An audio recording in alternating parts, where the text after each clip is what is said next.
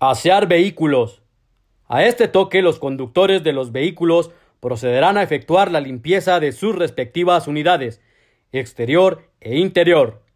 Ademán, con la corneta siguiendo la dirección del brazo, con el pabellón al frente y con la caña inferior paralela al piso, ejecutar movimientos horizontales de izquierda a derecha y viceversa de costado a costado.